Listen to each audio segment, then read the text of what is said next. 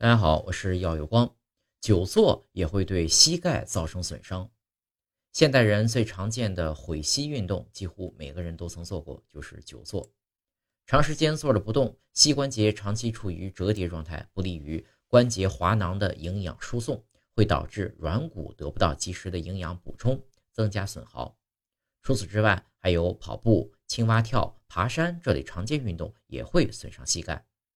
因为在进行这些运动时，膝盖承受的压力更大，而且这些运动需要长时间、高频率的屈伸膝盖，进而导致膝关节的软骨间摩擦增大，也容易加剧磨损和消耗。此外，除了这些毁膝运动之外，过度肥胖也会给膝盖带来更多压力，造成更多磨损。